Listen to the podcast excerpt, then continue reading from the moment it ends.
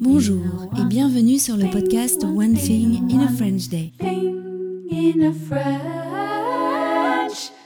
Aujourd'hui, vendredi 12 janvier 2024, cet épisode, le numéro 2316, s'intitule Le musée Nissim de Camondo.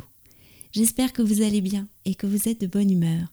Je m'appelle Laetitia, je suis française, j'habite près de Paris et je vous raconte au travers de ce podcast un petit bout de ma journée. Vous pouvez vous abonner pour recevoir le texte du podcast sur onethinginafrenchday.com. L'abonnement est soit à 3 euros par mois, soit à 5,90 euros par mois. Je vous laisse découvrir sur le site du podcast onethinginafrenchday.com les différents avantages de chacune des formules. Je vous invite également à me faire part de vos résolutions concernant le français en 2024 en répondant au sondage que vous trouverez sur la page d'accueil du site du podcast. Encore une raison d'aller faire un tour sur ce site internet. Le musée Nissim de Camondo. Pendant la deuxième semaine des vacances, nous avons vu Caroline et Mathilde. Caroline est mon amie qui vit maintenant à Viroflay. Ceux qui écoutent le podcast depuis avant 2015 la connaissent bien. Mathilde est l'une de ces trois filles, celle qui a réalisé l'année dernière pour le podcast le calendrier de décembre autour de la chanson française actuelle. Caroline m'a proposé de se voir à Paris à l'occasion d'une sortie culturelle et je lui ai proposé de visiter le musée Nissim de Camondo. Ce jour-là, Pietro et Lisa étaient avec nous. Le musée se trouve dans le 8e arrondissement, à deux pas du parc Monceau. J'aurais bien aimé le voir sous la neige, comme nous en avons eu en début de semaine. Mais ce jour-là, il faisait simplement gris, la vague de froid n'était pas encore là.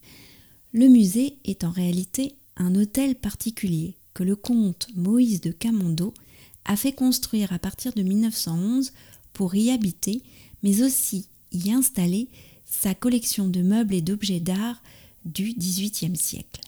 Le bâtiment est lui-même à l'image de ceux du XVIIIe siècle qui passionnaient tant le comte. Le musée a ouvert en 1936, après la mort du comte, en mémoire de son père et de son fils, Nissim de Camondo, pilote de l'armée française, mort en 1917 pendant la Première Guerre mondiale. Le comte avait souhaité léguer l'hôtel particulier et ses collections à l'État français, à condition que rien n'y change, que tout y soit laissé en l'état.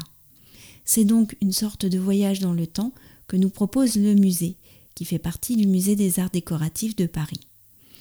Le jour de notre visite, il n'y avait pas de visite guidée, mais c'était déjà un bel aperçu et presque magique de déambuler d'une pièce à l'autre, d'admirer par exemple ce tableau peint par Madame Vigée Lebrun, la célèbre portraitiste de la reine Marie-Antoinette. À l'époque de la construction de cet hôtel particulier, les peintres de Montmartre ou de Montparnasse se lançaient dans le post-impressionnisme. C'était les débuts du cubisme. Mais les deux mondes se rencontraient parfois. C'est Man tout juste débarqué à Paris, qui a photographié Marcel Proust sur son lit de mort en 1922. Voilà, c'était une première visite, mais il y en aura d'autres. Un monde s'ouvre à vous dès que vous passez la porte cochère de ce musée. One Thing in a French Day, c'est fini pour aujourd'hui.